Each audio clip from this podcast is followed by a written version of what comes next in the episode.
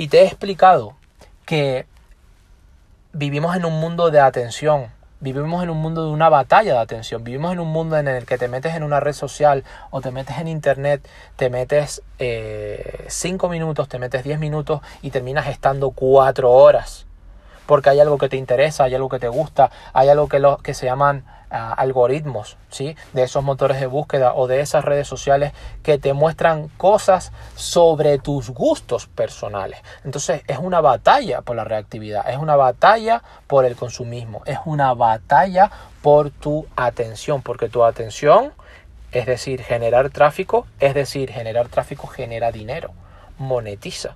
Igual que las redes sociales, igual que YouTube, igual que...